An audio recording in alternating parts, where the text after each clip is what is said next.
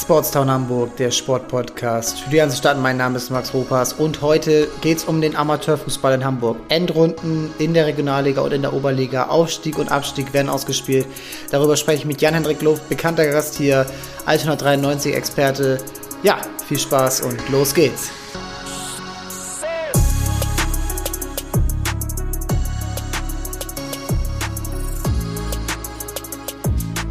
Zu Gast bei mir Jan-Hendrik Luft, frisch aus Hannover zurück vom Altona-Spiel. Wie war es heute? Moin Max.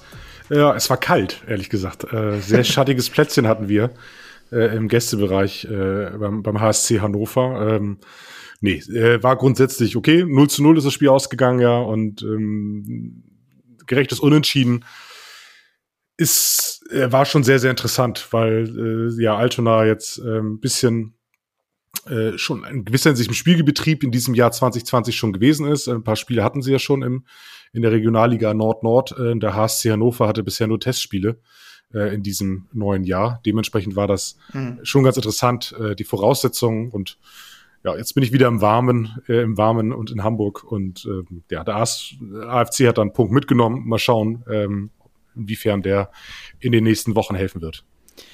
Ja, also es wie du sagst, ähm, die, Meist, die, die Meisterrunde und die Abstiegsrunde, in der Alto natürlich jetzt alles dafür tut, um den Klassenhalt noch irgendwie möglich zu machen, ähm, ist natürlich interessant, jetzt so ein, so ein ja, Kräftevergleich zwischen der Nord- und Südstaffel zu haben. 0 zu 0, wie war, es vom Spiel her? Ähm, war, war Vorteile in eine, in eine Richtung zu sehen?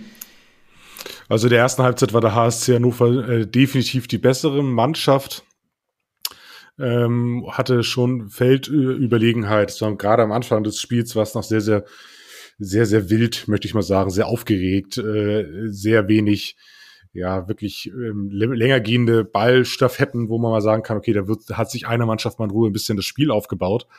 Ähm, da war in der ersten Halbzeit nicht so viel von zu sehen. In der zweiten Halbzeit war der AFC dann besser, ähm, kann sich aber auf alle Fälle ähm, letztlich auch glücklich schätzen, dass sie den Punkt da mitgenommen haben. Gab noch ein, zwei Situationen, ähm, wo der HSC vor das gegnerische Tor gekommen ist, aber das den Ball nicht untergebracht hat, beziehungsweise Torwart ähm, Lorenzen den Ball äh, da noch einmal spektakulär äh, geklärt hat.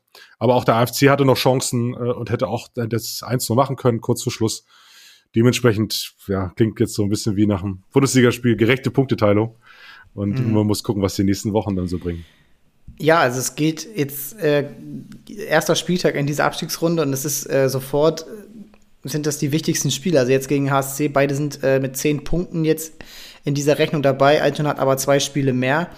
Und äh, nächste Woche geht es dann schon gegen den Lüneburger SK Hansa, äh, wo du ähm, die mit zwölf Punkten dabei sind und die du dann natürlich überholen könntest. Also es ist jetzt wahnsinnig wichtig, jetzt hier schon schnell die Punkte zu holen und auf Betriebstemperatur zu kommen und ähm, da die Punkte dann zu holen. In der Woche drauf geht es dann gegen Reden, die haben gerade neun Punkte. Also ja, Altona muss eigentlich diesen Vorteil Spielbetrieb schon gehabt zu haben in diesem Jahr äh, ausnutzen. Und ähm, du bist oft beim, bei den Spielen, ähm, es gab jetzt eine lange, lange Durchstrecke, ähm, aber jetzt auch zuletzt wieder erste, ja, wie sage ich, Mutmacher im Sieg gegen Heide. Ähm, wie schätzt du die Mannschaft gerade generell ein? Und glaubst du, dass diese, dass es der Mannschaft jetzt gut tut, gleich die Kracher oder die wichtigsten Spieler, die Sechs-Punkte-Spiele zu Beginn zu haben? Ja, eigentlich sind ja alle Sechs-Punkte-Spiele, weil es ja nur noch gegen ja. die ähm, Mannschaften aus der Südstaffel geht. Also vielleicht für äh, der, für die Hörer und Hörerinnen, die jetzt äh, sich mit der Regionalliga Nord in dieser Saison noch nicht so sehr beschäftigt haben, ähm, die Liga wurde wegen Corona geteilt. Ähm, die Nord-Nord-Teams, das umfasst die Schleswig-Holsteiner äh, Mannschaften, Hamburger Mannschaften und Drochtersen Assel haben quasi in einer Art Vorrunde gegeneinander gespielt. Das gleiche gilt für die Südstaffel. Ähm, die Platzierungen waren dann dafür entscheidend, ob man in die Meisterrunde oder in die Abstiegsrunde gekommen ist.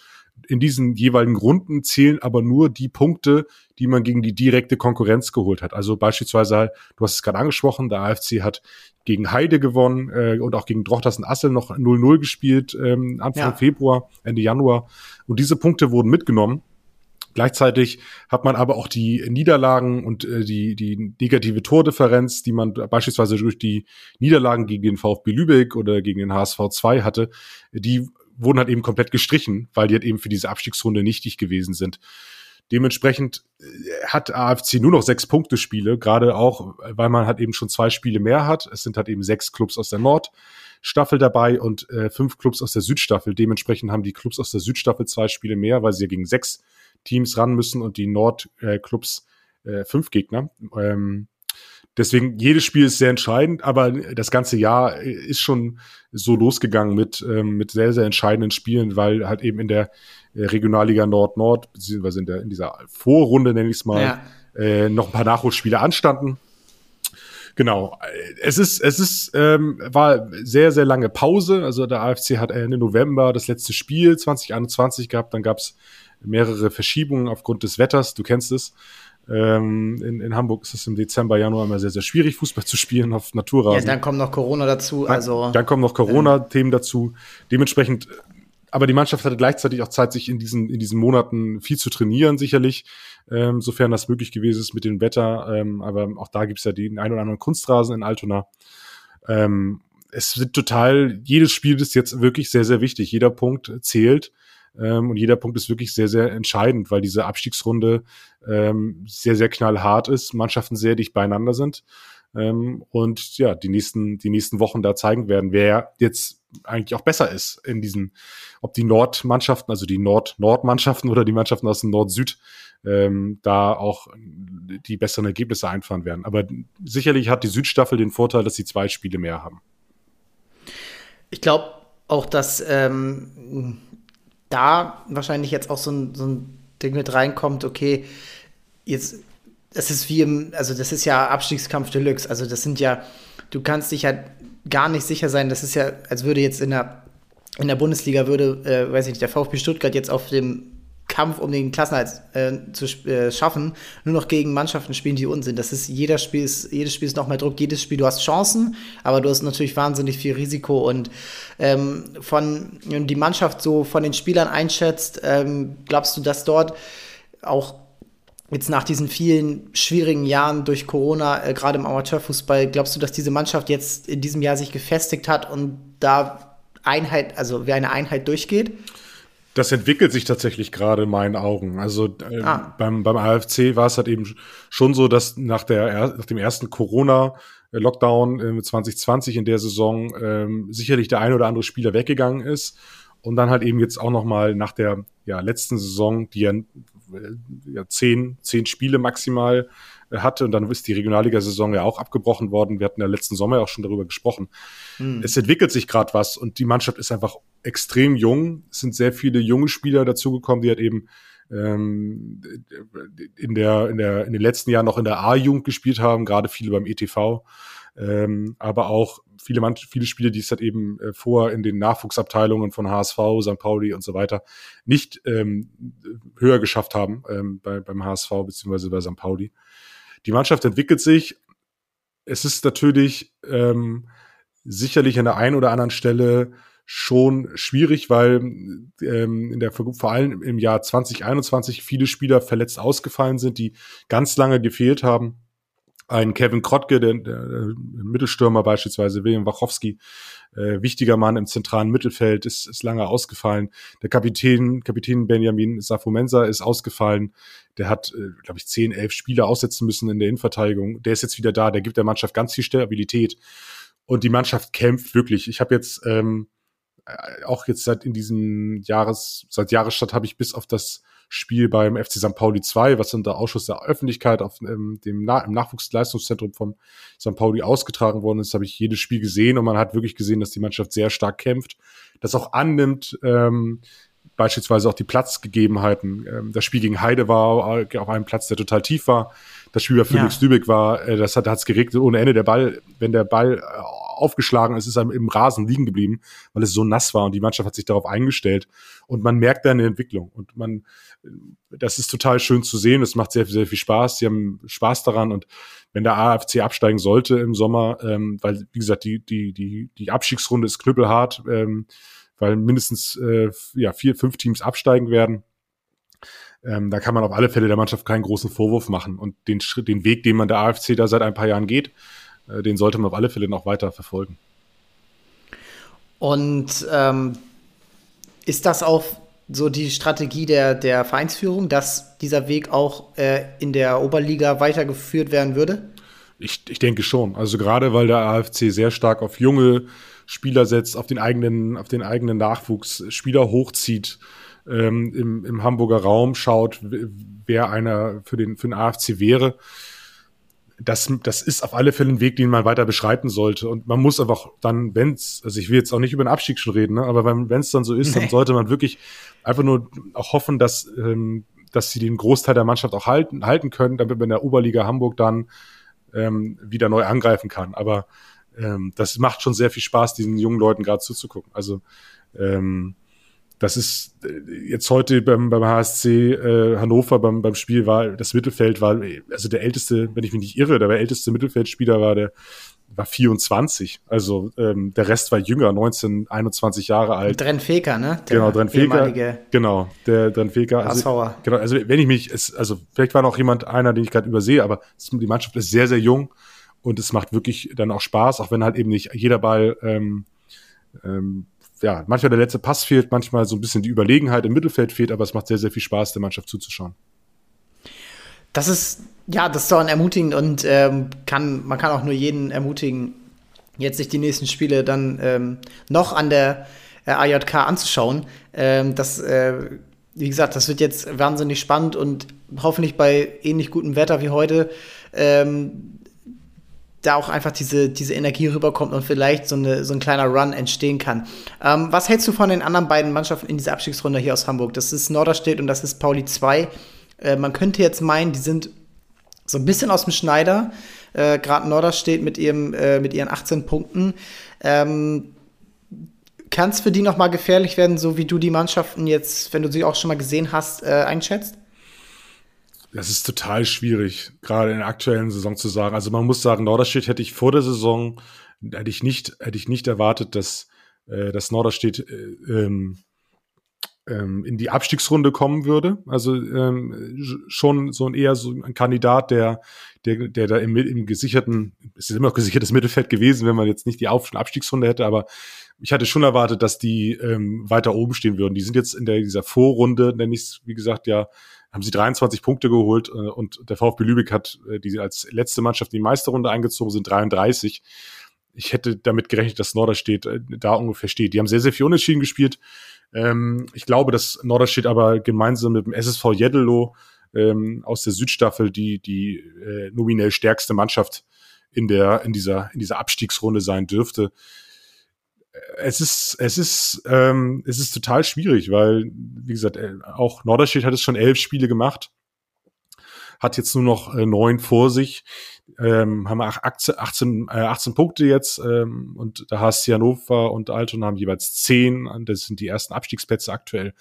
Das sind acht Punkte, aber es ist total schwierig, ähm, schon jetzt an dieser Stelle zu sagen, ob, ob Norderstedt komplett aus dem Schneider ist äh, einfach weil man noch in diesen letzten zwei Jahren die, die Mannschaft aus der Südstaffel nicht hat spielen sehen im Norden. Also die letzten Spiele gegen, gegen HSC Hannover, gegen, ähm, gegen, gegen Reden oder gegen Jeddelo, das, das ist, ich glaube, die letzten Spiele waren im März, äh, Februar letzten äh, 2020. Seitdem gab es ja. keine Duelle mehr. Man kann diese Mannschaften total schwierig nur einschätzen, weswegen es mir ein bisschen schwer fällt, an der Stelle zu sagen, okay, die sind jetzt schon komplett raus. Aber wenn nichts schief geht und rein von dem, von dem, von dem, ähm, von den Spielanlagen hat, äh, dürfte Norderstedt nicht unbedingt jetzt noch in große Abstiegssorgen geraten. Beim FC St. Pauli 2 ist es ähm, ähnlich. Die haben jetzt schon 16 Punkte auf dem Konto, ähm, sind also sechs Punkte äh, Vorsprung auf den ersten Abstiegsplatz. Ähm, da ist die Frage natürlich, da der FC St. Pauli hat dann noch mal im Winter noch ein, zwei Spieler nachgeholt für die zweite Mannschaft. Aber trotzdem ist diese Mannschaft sehr, sehr jung. Und äh, da kann es natürlich auch immer noch sein, dass man aufgrund der fehlenden Erfahrung vielleicht noch unten reinrutscht, wenn man jetzt drei, zwei, drei Spiele verliert und die anderen Gegner, die nicht da rankommen. Ähm, zumal äh, St. Pauli ähm, auch in der in dieser Vorrunde relativ schwer nur, wenn ich mich jetzt recht erinnere, aus den, aus den Startlöchern rausgekommen ist und hinten raus doch ganz gut mitgespielt hat. Ähm, aber also man muss auch sehen, die äh, setzen alles daran, dass das nicht passiert. Äh, heute Natürlich. hat äh, Igor Matanovic gespielt, äh, Daschner hat gespielt, Lars Ritzka, also Mannschaft, äh, es gibt, Spieler, die. Es gibt Hilfe. die, ja, also äh, Matanovic wechselt demnächst zu Eintracht Frankfurt. Ähm, also das ist, das ist schon ein Brett, was die dann natürlich dann einsetzen können, aber nur eins zu eins äh, in, bei Oberneuland in Bremen gespielt. Also man, man hat es auch damit, das ist ja auch häufiger schon gewesen, dass in der Regionalliga, das ist kein äh, äh, kein Allheilmittel ist, die Spieler aus der ersten ähm, da einzusetzen, um dann zu gewinnen. Äh, der HSV hat das auch schon häufiger gemacht und all, viele andere Mannschaften auch. Ähm, ja, also da, da ist natürlich dann so dieser Druck eines ähm, Profiklubs, die zweite Mannschaft in der Regionalliga zu halten. Das ist äh, ja wahnsinnig wichtig, um überhaupt da diesen Unterbau zu haben, der ähm, dann auch relevant ist, weil sonst ist man ja fast schon geneigt, ähm, darüber nachzudenken, diese Mannschaft überhaupt nicht spielen zu lassen, wenn sie nicht in der, wenn sie nicht in der ähm, Regionalliga spielt. Soweit wollen wir jetzt gar nicht gehen, aber ähm, das wird natürlich noch sehr interessant, äh, wie St. Pauli da das weiterführt, weil ähm, die erste Mannschaft hat auch ein bisschen äh, noch ein paar Ziele vor sich. Also ähm, darauf sollte man sich jetzt nicht alleine verlassen äh, bei der zweiten Mannschaft. Ähm, das, das so ein bisschen zur, ähm, zur Abstiegsrunde. Die Meisterrunde in der Regionalliga Nord geht nächste Woche los. Und ähm, da sind aus der, ähm, aus der Hamburger, aus dem Hamburger Verband eben Teutonia Ottensen und der HSV 2. Ähm, ja, das sind die beiden Teams, die ähm, dort vertreten sind, ähm, zusammen mit Mannschaften, äh, also VfB Lübeck. Ähm, sagt gerne noch mal die Mannschaften aus dem, äh, aus dem südlichen Bereich. Die dort eben dann eintreten, ähm, damit, äh, damit auch die Hörer wissen, ja, auf wen es da, auf wen es da geht für eben Teutonia sind, die natürlich die äh, Drittliga-Ambitionen jetzt äh, vor, vor sich hertragen äh, mit der Meldung in, aus der letzten Woche. Genau, also ähm, du hast den VfB Lübeck äh, angesprochen, aus der Nordstaffel ist noch die zweite von Holstein Kiel dabei und äh, Weiche Flensburg neben äh, dem HSV 2 und Teutonia aus der Südstaffel ist es äh, Hannover 96 2, Atlas Delmenhorst, der VfB Oldenburg, in meinen Augen der größte, äh, der größte Favorit. Ähm, dann noch Hildesheim und Werder Bremen 2. Ja. Und äh, das sind genau, das sind diese zehn Mannschaften, die jetzt in dieser Aufstiegsrunde spielen. Ähm, VfB Oldenburg ist schon meinen Augen klarer Favorit. Die sind in der Südstaffel ähm, famos gestartet. Ich weiß jetzt ehrlich gesagt nicht aus dem Kopf gerade, aber ich glaube sieben Startsiege Siege zum Start oder acht Siege sogar zum Start ähm, haben eine richtig gute, richtig gute Saison gespielt. Äh, Werder Bremen 2 ist knapp dahinter. Die haben jetzt aktuell einen Punkt ähm, weniger äh, als, als Oldenburg zum Start, vor dem Start dieser, dieser Meisterrunde. Auch ein ganz klarer Kandidat. Ich lese gerade hier anders. Hier ist, äh, bei mir ist, beim Kicker steht Bremen mit, äh, Ah nee, du musst ja, du musst, man muss ja anders rechnen. Ähm, deswegen fahr fort, Entschuldigung. Atlas der im Horst habe ich tatsächlich vergessen. Die spielen auch ja. in, der, in, der, in der Aufstiegsrunde mit. Ähm, Genau, das sind, das sind die, die zehn, die zehn Mannschaften insgesamt. Und von diesen zehn Mannschaften muss man sich auch mal vorstellen, also da ist echt Feuer drin. Und alle Leute, die Bock haben, in den nächsten Wochen äh, ein bisschen Amateurfußball zu schauen, kann ich da sowohl die Abstiegsrunde als auch die Meister, Meisterrunde wirklich empfehlen. Es haben sechs dieser zehn Mannschaften äh, die Lizenz für die dritte Liga beantragt. Also neben dem VfB Oldenburg, Werder Bremen 2, Weiche Flensburg und dem VfB Lübeck sind es halt eben auch Teutonia und der HSV 2, die sich für die äh, Drittliga-Lizenz äh, entsprechend beantragt haben. Mal gucken, ob alle stattgegeben werden, alle Lizenzeinreichungen. Genau, aber der große Favorit ähm, ist in meinen Augen aktuell der VfB Oldenburg. Ähm, aber sicherlich hat auch, haben auch Teutonia und Weiche Flensburg ähm, da auf alle Fälle große Chancen, ähm, Oldenburg das Leben schwer zu machen und entsprechend dann auch ähm, ja, vielleicht noch die ein oder andere Rolle ähm, in diesem Aufstiegsrennen mit, äh, mitspielen könnten. Ähm, du hast äh, angesprochen, Teutonia hat auch angemeldet für die dritte Liga. Ähm, wie letzten Donnerstag war ja auch das Thema zum Stadion, äh, kleine ähm, Diskussion darüber.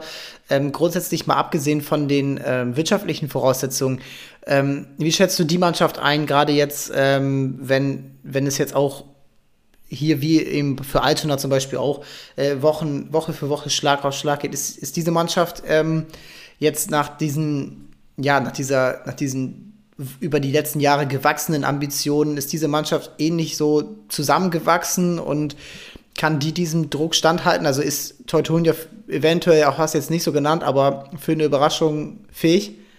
Äh, definitiv. äh, definitiv. Ich bin, bin da sehr gespannt, in, inwiefern, inwiefern äh, Teutonia äh, da oben, da oben anklopfen kann.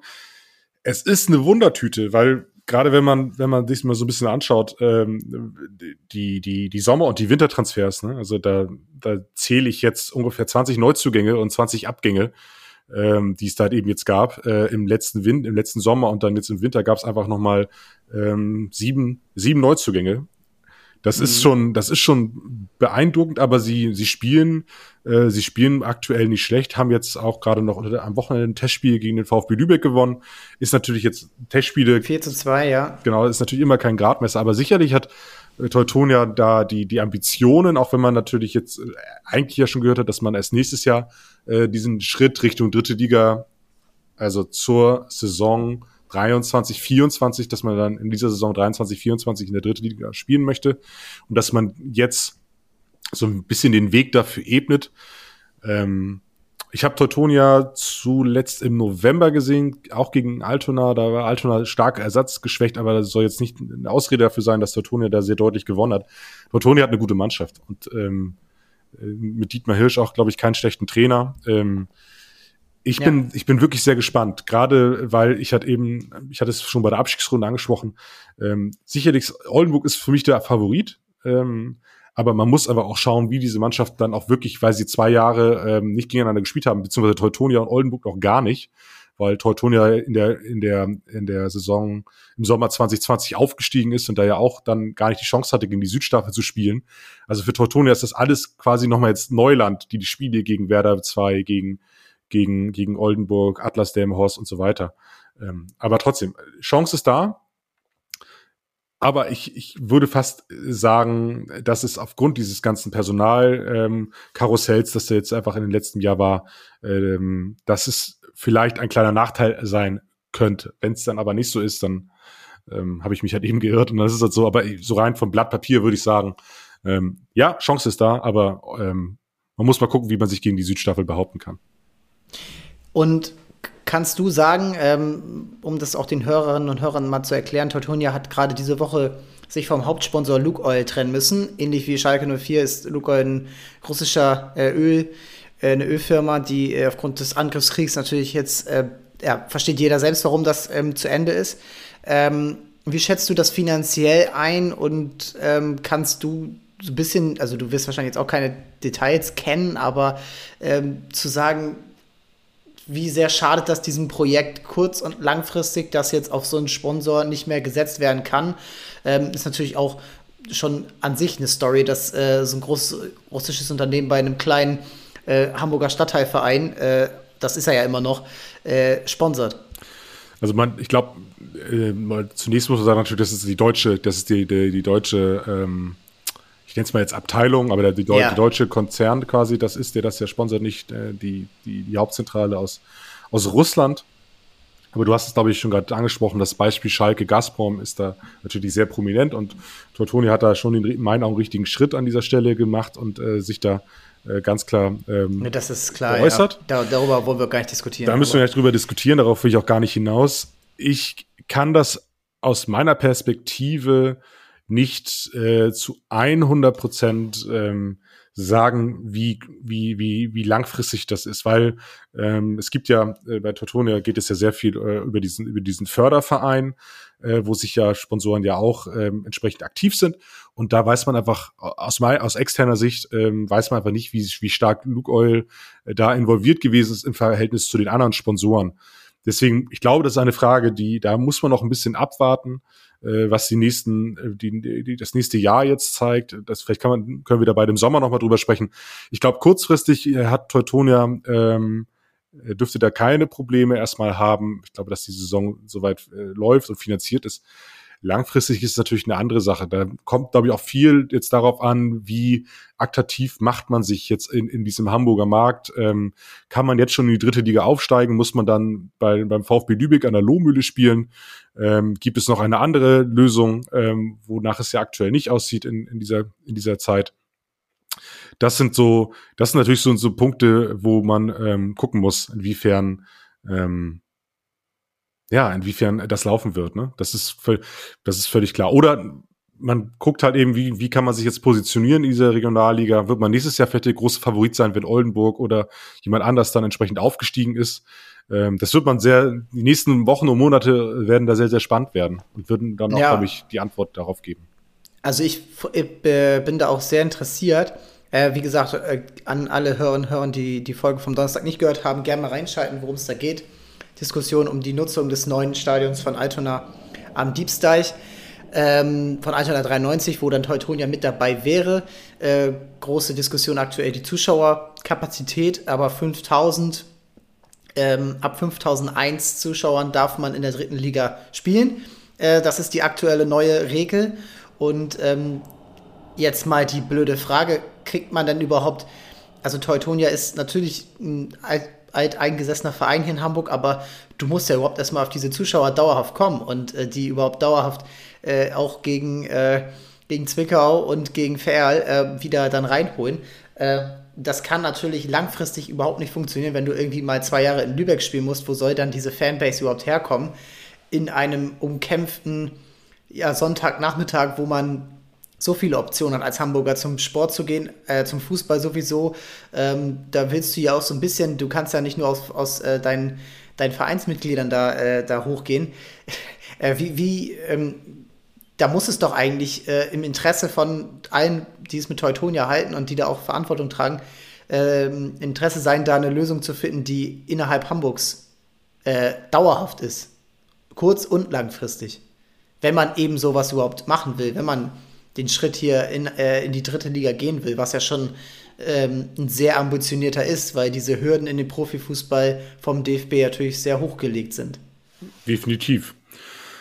Ja, es ist eine, es ist eine sehr spannende Frage. Also ich glaube, den, den Podcast, äh, den du letzte Woche mit dem Herrn Holstein aufgenommen hast, der gibt ja auch viele Antworten darauf.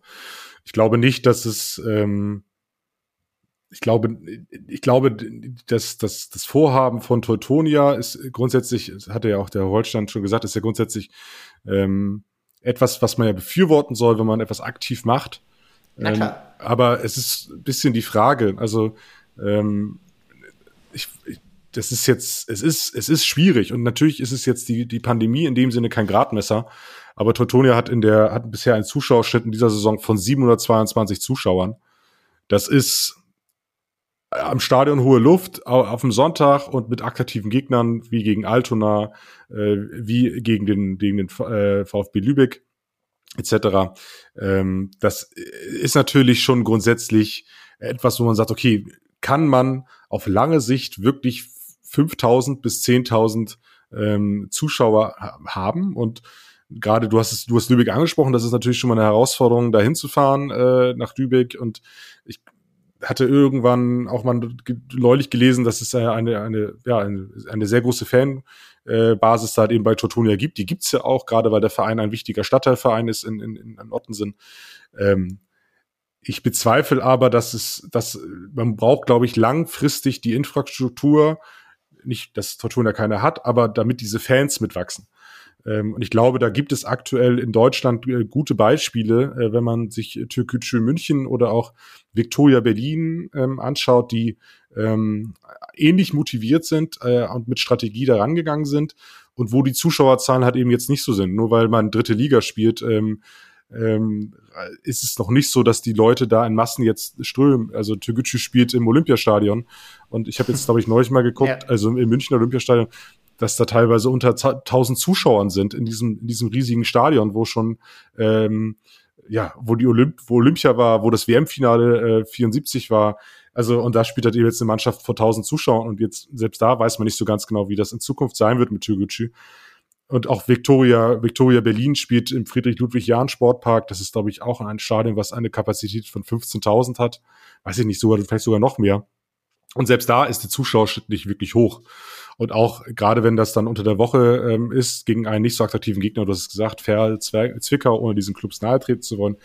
Ja, aber die haben ja auch keine große, also die haben angemessene Fanbases in, ihre, in ihrer Ihren, Umgebung. Genau, die natürlich aber jeweils die, kleiner ähm, ist. Ne? Und die Konkurrenz ist hier halt eine andere mit ja, selbst mit Altona, selbst mit Victoria, selbst mit, äh, dann mit anderen Sportarten, Towers, Hamburg, äh, HSV Handball, es ist, es ist wahnsinnig schwer. Und dann gibt es auch noch HSV und St. Pauli, die die auch noch ein paar, äh, paar Leute haben, die sich das an, gern angucken wollen. Es bleibt spannend. Ähm, erstmal muss überhaupt der Aufstieg geschafft werden, um überhaupt darüber langfristig reden zu können. Und also aus meiner Sicht sollte da mal eine Lösung am Diebsteig gefunden werden.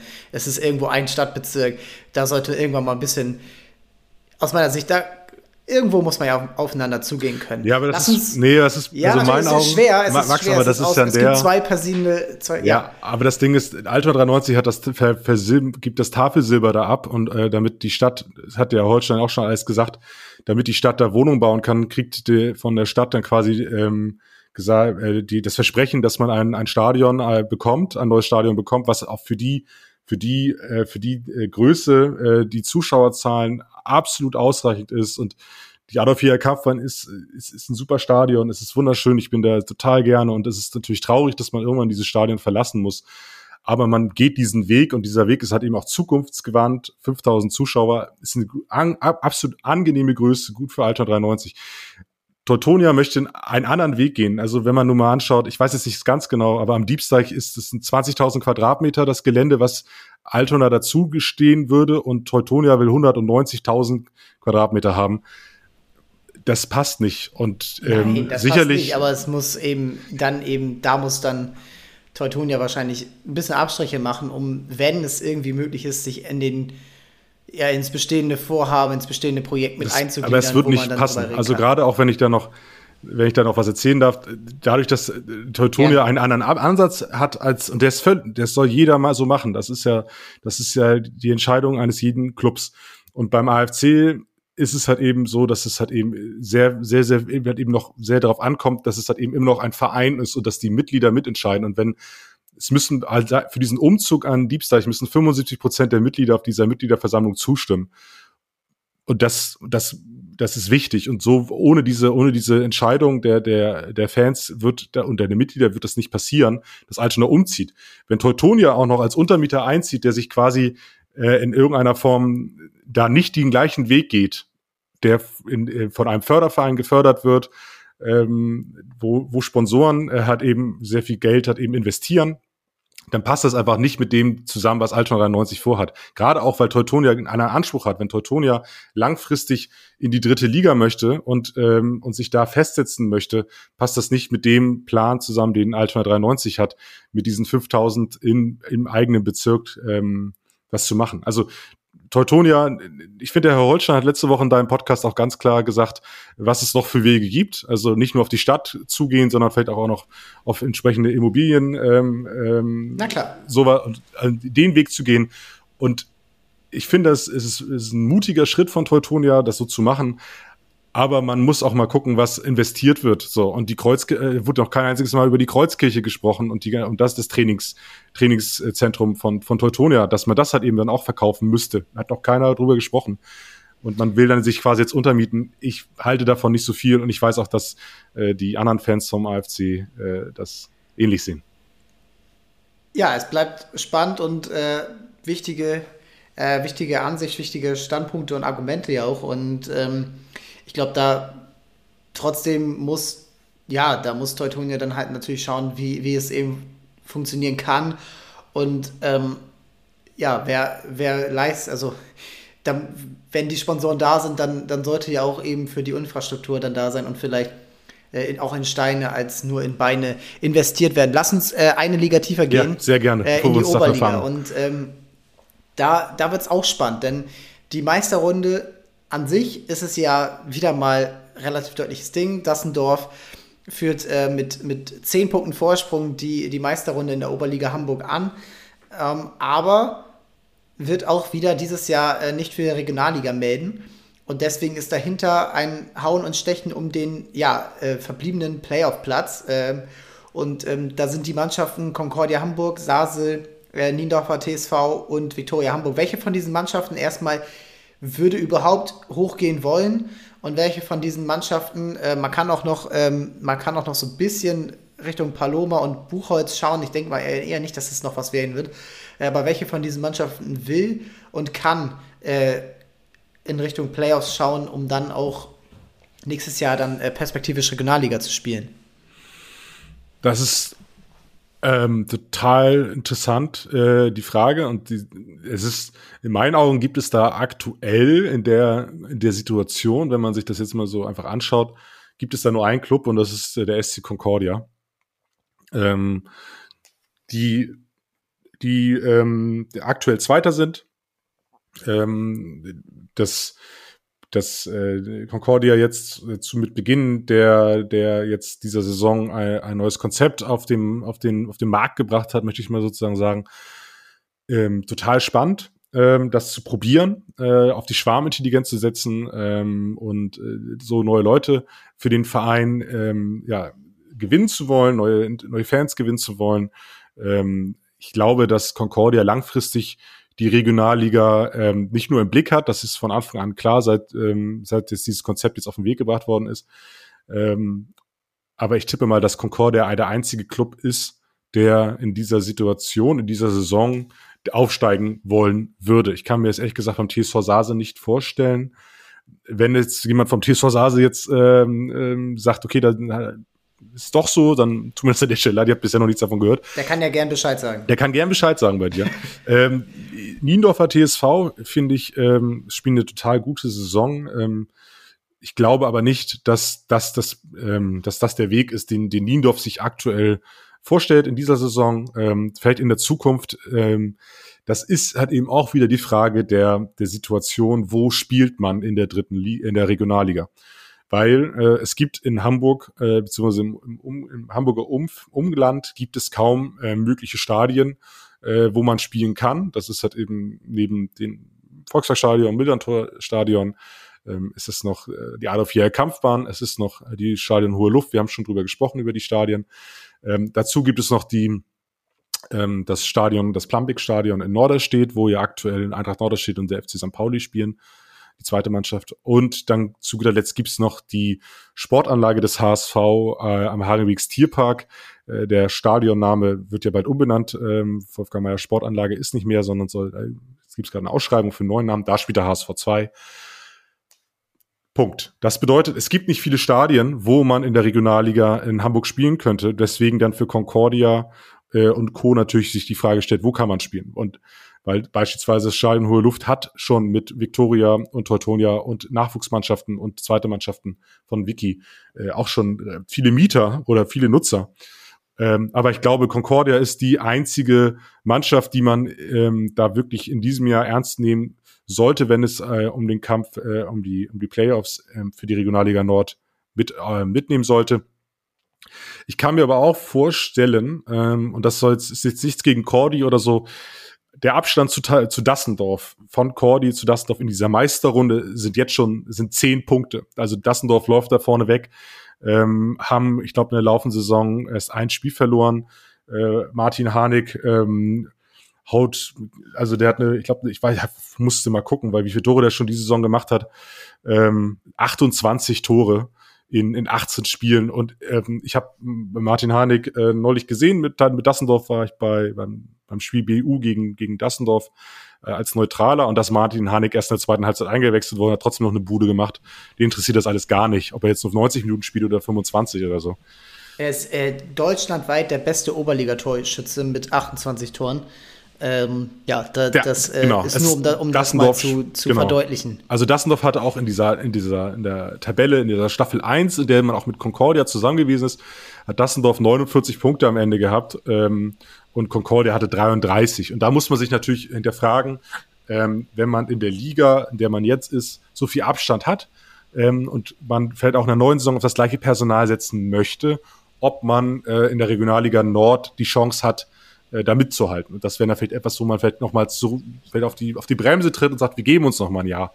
Ähm, aber ich, ja, die, die, ähm, die, die, die, die Concordia ist, hat die, hat, hat den Plan und will das langfristig schaffen und vielleicht, schaff, vielleicht schafft sie es ja sogar schon in diesem Jahr. Das kommt natürlich auch dann ein bisschen darauf an, ob man meldet und ob man dann auch in die Playoffs kommt, in die Playoffs weiterkommt. Ja, also das wichtige Spiel jetzt am Wochenende gewonnen, äh, Freitag äh, gegen Niendorf, 2 zu 1. Ähm, das war schon mal ein Schritt in die richtige Richtung. Und ja. ich denke mal, man wird auch jetzt so die nächsten Spiele ähm, äh, dafür benutzen, das zu beurteilen. Ähm, das wird ja wie gesagt, ähm, man macht sowas ja nicht von ungefähr und auch Sachen wie Spielstätte und Co. Das wird ja, das wird ja irgendwo einen Plan in der Schublade geben. Äh, und ähm, ja, ich bin, bin da sehr, äh, sehr gespannt drauf. Und ähm, jetzt wird es auch in den nächsten, in den nächsten Wochen dann natürlich ähm, interessant werden, welche Mannschaft da eben nachziehen kann. Wie gesagt, Viktoria Hamburg, du hast es angesprochen, die haben die Infrastruktur, die haben das Stadion. Ähm, sie haben jetzt drei Spiele weniger als, äh, als Cordy und fünf Punkte. Also wenn, wenn dann jetzt, also am Freitag dann schon gegen Dassendorf, das wird ein richtig, richtig knackiges Spiel, wenn man dort eben diese, diese Sensation schaffen könnte. Vielleicht gibt es ja noch mal der Mannschaft, ähm, die jetzt gerade auch den Trainer ausgetauscht hat, ähm, eine Option, äh, da im Rand zu kommen und dann, gut, dann muss man sehen, ob dann die Ambition dann auch da ist für, für Liga 4. Ähm, wie ist es in der Abstiegsrunde gerade? Also, das ist äh, auch da wieder ein Hauen und Stechen, ähm, eine sehr enge Tabelle. Äh, eigentlich kann sich da gar keine Mannschaft sicher sein ähm, wegen des Klassenerhalts. Süderelbe steht in dieser Abstiegsrunde auf Platz 1 mit 17 Punkten. Äh, auf, ab Platz 7 steigt man ab. Da steht gerade Lohbrügge mit 12 Punkten. Ähm, hast du da so ein paar Favoriten, äh, vielleicht auch in die, in die falsche Richtung, ähm, die es ähm, wahrscheinlich treffen wird und wo du sagst, okay, die, die Mannschaften ähm, die werden sich, äh, die werden mit dem Abstieg dann bis zum Schluss eigentlich nichts mehr zu tun haben. Du hast es, glaube ich, schon ganz gut auf den Punkt gebracht. Das Problem ist ja auch noch, dass diese, du hast ja gerade schon angesprochen, äh, Lohbrücke ist auf diesem aktuell letzten, äh, auf dem ersten Abstiegsplatz, ähm, Platz 7. Aber ähm, es hängt tatsächlich auch davon ab, wie viele Clubs aus der Regionalliga Nord ähm, in äh, die in, ah ja, in, aus Hamburg so. kommen, also Altona 93, äh, St. Pauli, Norderstedt, wer, wer da absteigt. Also es kann sogar sein, dass noch mehr Mannschaften absteigen werden, als gerade die aktuelle Tabelle es da gibt. Also deswegen ist das total, total spannend.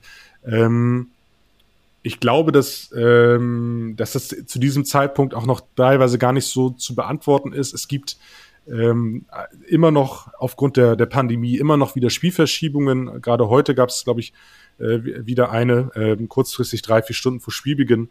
Ähm, das kann, das, das läppert sich natürlich dann in den kommenden Wochen. Ja, Ruggenbergen gegen Bramfeld wurde halt abgesagt. Ja. Genau, also das kann sich noch in den nächsten Wochen äh, wirklich noch, noch, noch steigern, dass natürlich auch dann der, dass der Leistungsanspruch höher ist äh, an die Mannschaft, weil man noch mehr Spiele, Nachholspiele noch, äh, noch mit einarbeiten muss in den Plan. Ähm, aber ja, also grundsätzlich Barmbek Uhlenhorst ist immer so ein Club, wo man denkt, jo, da, da wird's, die werden da schon nicht großartig was damit zu tun haben, auch wenn das natürlich da auch in dem Sommer viele, viele Wechsel gab.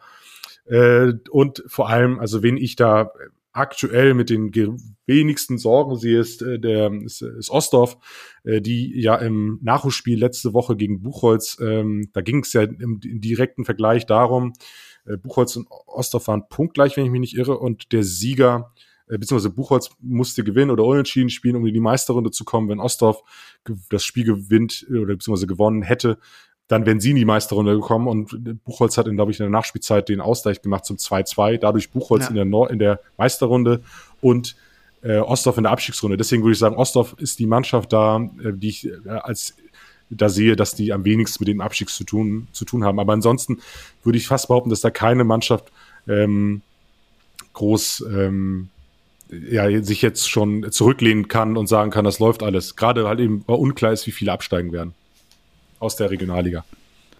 Ja, also selbst mein Dorf mit, äh, mit, ähm, mit, äh, warte ganz kurz, jetzt muss ich mal kurz Sieben hier Punkten. gucken, aber ja, das, äh, selbst da ist ja auf jeden Fall noch äh, Chance, Chance, das zu schaffen. Äh, und das bleibt auf jeden Fall da auch sehr spannend und ist äh, sowieso bei allen Mannschaften aus diesem Amateurbereich äh, immer so ein Ding natürlich zu sagen, man hofft, dass Corona jetzt keine große Rolle mehr spielen wird. Äh, wahrscheinlich ist es auch so, äh, man, man hofft, dass auch die Verletzungen ähm, in so einer Mannschaft dann, dann jetzt nicht den Ausschlag geben und dass dann eben jetzt so diese, die ja extra, dieser Modus, der extra wegen Corona eingeführt wurde, dann auch eben zu gutem Fußball führt. Und ähm, um das so ein bisschen abzuschließen, wollte ich dich fragen, was sind denn deine ja, sagen wir mal, Top 2, Top 3 Spiele fürs nächste Wochenende, die sich jeder, äh, jede Hörerin und jeder Hörer vielleicht mal anschauen sollte auf den äh, legendären Plätzen dieser Stadt? Also du hast auf alle Fälle schon angesprochen, äh, nächsten Freitag, ähm, also am 11.03.19.30 Uhr SC Victoria gegen TuS Dassendorf. Ähm, ja. Das ist da, da, das ist, ähm, ich würde sagen, das ist das Top-Spiel äh, in meinen Augen. Äh, also grundsätzlich Freitagabend kann man nie viel falsch machen, wenn man zum Flutlichtspiel an Stadion Hohe Luft fährt. Äh, Dassendorf zugucken, äh, die ja auch nicht nur Martin Harnik haben, sondern auch weitere Spieler, die wirklich super Fußball spielen. Das wird, glaube ich, ein absolutes Spiel, was, äh, das, das ist das Topspiel, mein absolutes Topspiel fürs, fürs nächste Wochenende. Ähm, Genau, äh, TuS Ostdorf spielt beim VfL Lohbrügge, das könnte auch ganz interessant sein, weil halt eben Ostdorf ähm, jetzt so kurz vor knapp erst äh, in diese in diese Abstiegsrunde kam, mit diesem aufgrund des Nachholspiels jetzt am Wochenende gegen BU gewonnen hat. Da kann man gucken, wie man gegen äh, Lohbrügge sich schlägt. Ich gucke jetzt einmal noch mal fix in die Regionalliga rüber. Da nächstes Wochenende, wenn man wegfahren möchte, VfB Lübeck gegen Atlas Delmenhorst dürfte auch interessant sein. Teutonia spielt gegen äh, Werder Bremen 2 am, am Sonntag. Kam, das ist, glaube ich, auch der wirklich der erste größere Gradmesser dann für Teutonia, um zu sehen, wo man wirklich steht, weil Werder 2 ja jetzt auch keine schlechte Mannschaft ist. Auch die spielen hohe Luft. Ähm, und zu guter Letzt ähm, kann ich natürlich, muss ich an dieser Stelle natürlich auch nochmal das Heimspiel vom Altona 93 nächsten Sonntag empfehlen, dann äh, gegen den Lüneburger SK. Norderschwed spielt parallel äh, gegen Oberneuland. Also ich habe jetzt, glaube ich, vier oder fünf Mannschaften, fünf Teams, fünf äh, Spiele gesagt, aber da dürfte für jeden was dabei sein. Äh, egal ob Flutlicht oder schön Samstag oder Sonntag um 14 Uhr. Auf jeden Fall. Also da gerne mal reingucken. Wir werden äh, noch ein paar Sachen auch verlinken, Spielplan, Tabellen und so. Äh, da kann man sich mal den Kalender rausholen und ein paar Spiele anmarkern ähm, wichtige Zeiten jetzt für den Amateurfußball wieder auf Normaltemperatur zu kommen, äh, bisschen Umsätze reinzukriegen, äh, das ein oder andere Bier zu kaufen, äh, um, um die Clubs zu unterstützen. Ähm, wie gesagt, das Wetter wird besser. Auf jeden Fall sind das alles Argumente ähm, für den Amateurfußball und es wird wahnsinnig spannend und es ist wahnsinnig spannend auch, wie wie das Ganze alles in der Zukunft funktionieren wird. Und ich denke mal, jeder Einzelne und jede Einzelne kann da auch den Beitrag, Beitrag zu, äh, zu leisten. Jan Hendrik, es hat mir immer wieder Spaß gemacht. Ähm, alles Gute für, für dich, alles Gute für, für den AFC natürlich im Abschiedskampf. Und ähm, wir, hören uns, wir hören uns bald wieder. Max, vielen Dank. Ähm, genau, ähm, vielen Dank und äh, dir und allen Hörerinnen und Hörern einen guten Wochenstart. Das sowieso. Vielen Dank. Ciao, ciao.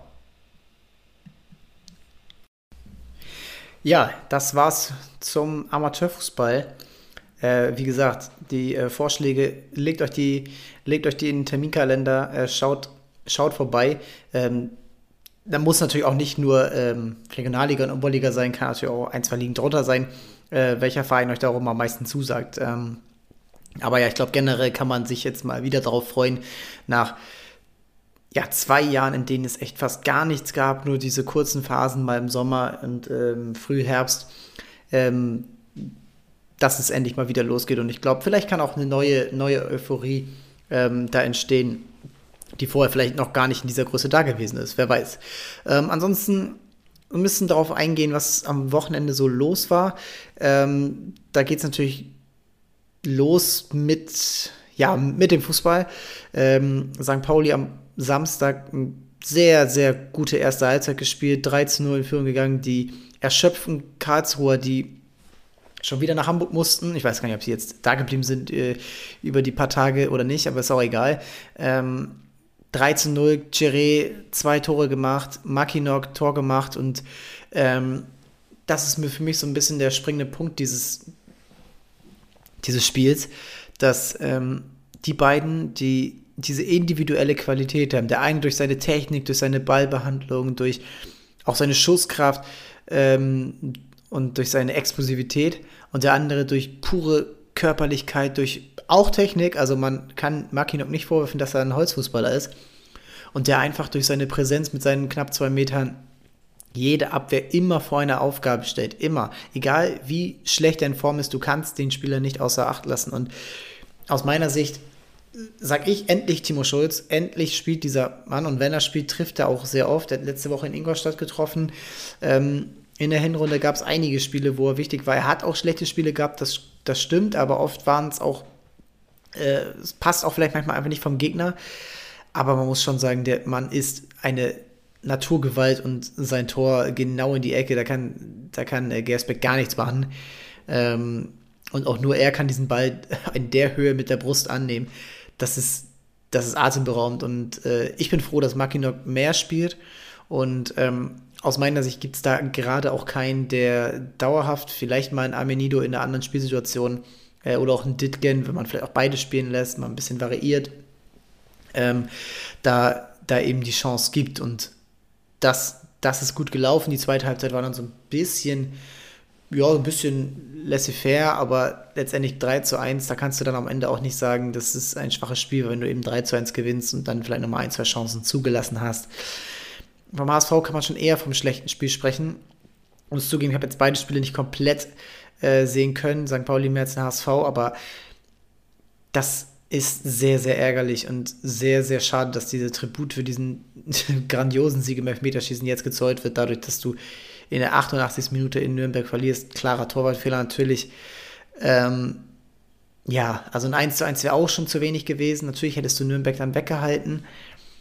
Aber ist das jetzt wichtig, ob Nürnberg jetzt 42 oder 39 oder 40 Punkte hat? Das ist ja eigentlich egal. Wichtig ist, dass der HSV jetzt, also er hatte die Chance, jetzt oben dran zu bleiben.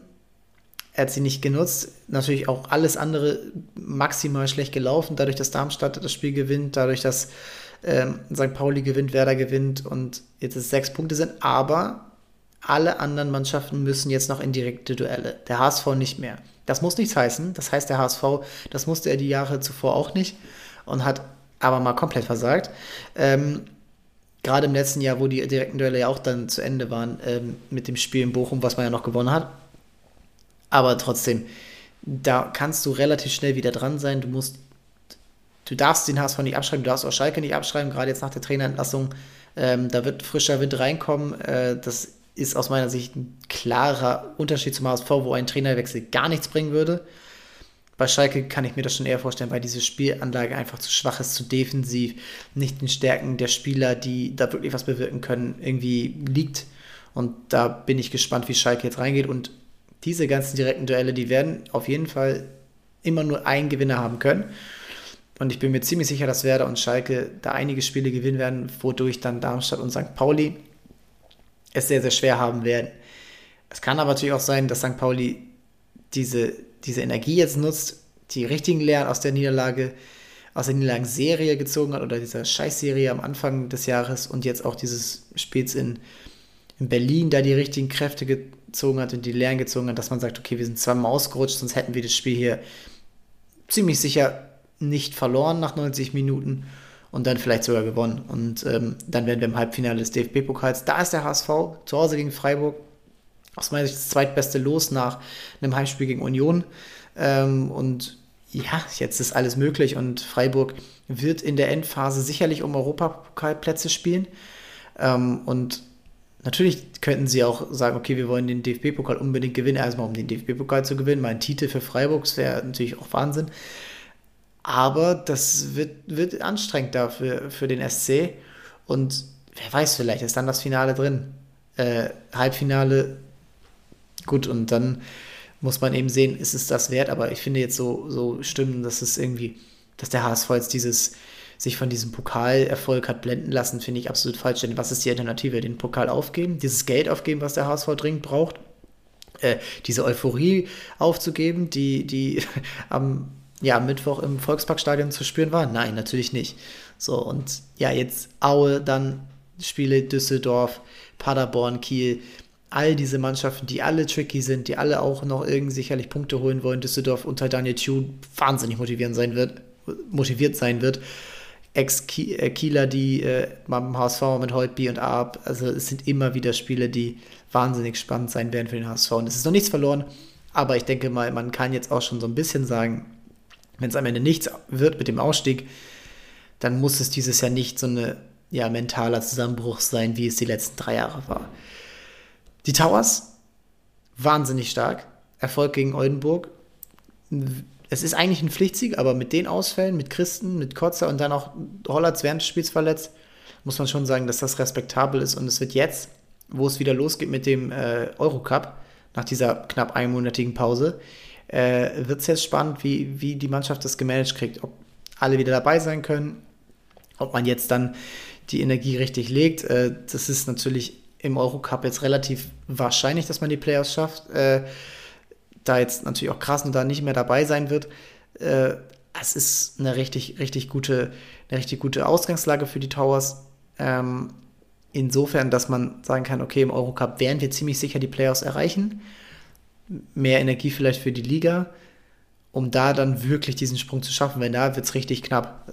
Also da, da muss man sich aussputen. Ärgerliche Niederlage bei den Bayern haben wir am, äh, ja, am Donnerstag kurz angesprochen, aber das ist natürlich dann eben zu sagen, was auch sehr ärgerlich ist, äh, um da einmal rüber zu leiten zum Handball, ähm, ist, dass Dominik Axmann sich jetzt schon wieder verletzt hat. Ähm, dass der einfach, einfach die Scheiße am, am, Fuß im wahrsten Sinne des Wortes hat. Wieder eine Verletzung, solche, so ein Hoffnungsträger gewesen. Und ähm, ja, jetzt so ein bisschen wieder außen vor ist mit so einem Bänderriss im Fuß und man einfach sagen muss, das ist wahnsinnig ärgerlich, dass, die, dass da jetzt wieder Probleme sind. Handballer gerade echt nicht in einer guten Phase. Man muss aufpassen, dass man jetzt nicht so in eine Absturzspirale gerät. Und da werden dann die nächsten Spiele echt wichtig sein, um dann zu sagen, jetzt wird, jetzt wird hier nochmal die nächsten drei, vier Wochen alles gegeben, um den Abstieg wirklich zu vermeiden, um dann zu sagen, wir haben es geschafft und wir werden hier nicht noch irgendwelche Probleme bekommen. Die Crocodiles werden auch keine Probleme aktuell bekommen, denn sie sind sehr gut in Form und zeigen ja mehrmals in der Woche, dass sie im oberen Mittelfeld der, äh, der Oberliga mitspielen und haben jetzt gegen Halle am Freitag gewonnen und gegen Herne heute. Also es ist sehr gut und ähm, auch da habe ich jetzt äh, schon mehrfach gehört, dass es sehr viel Spaß gemacht hat, äh, ähm, dort in dem Eisland Farmsen zu sein, also auch da mal wieder vorbeischauen. Ähm, Zuschauerzahlen sind jetzt wieder erhöht. Ähm, ich denke mal, auch da werden die Einschränkungen jetzt vorbei sein. Vorbei ist es auch mit diesem Podcast. Äh, ich bedanke mich und möchte dann nochmal das gute Feedback, das, das diskut also nicht diskutabel, ähm, ja, anregende Feedback, ähm, anregend zum Diskutieren, Feedback ähm, loben zur letzten Folge mit Christoph Holstein. Ähm, ja, es ist äh, ein wichtiges Thema. Sportstätten, nicht nur für den Fußball, andere Sportarten, die Rugby-Folge mit Nils Zuraski äh, von der letzten Woche auch da wieder anhören. Das ist, alle brauchen Sportstätten, es ist äh, ein Interessenkampf und ähm, auch da wird es wichtig für, für die Politik, aber auch dann für alle anderen eine gemeinsame Lösung für alle zu finden, mit der natürlich alle nicht perfekt leben werden, aber sicherlich eine gute Lösung finden wird. Sports Hamburg meldet sich am Donnerstag wieder ähm, dann schon ja äh, wieder mit einem außergewöhnlichen Thema, mit einer Sportart, mit der wahrscheinlich auch keiner rechnen wird, gerade in Deutschland, auch nicht in Hamburg. Und äh, das schon mal gesagt und so lange bleibt dabei ähm, und unterstützt die Hamburger Clubs jetzt auch wieder vermehrt vor Ort und ähm, auch am Bildschirm. Das war's von mir und äh, bis Donnerstag. Hat mich gefreut. Ciao, ciao.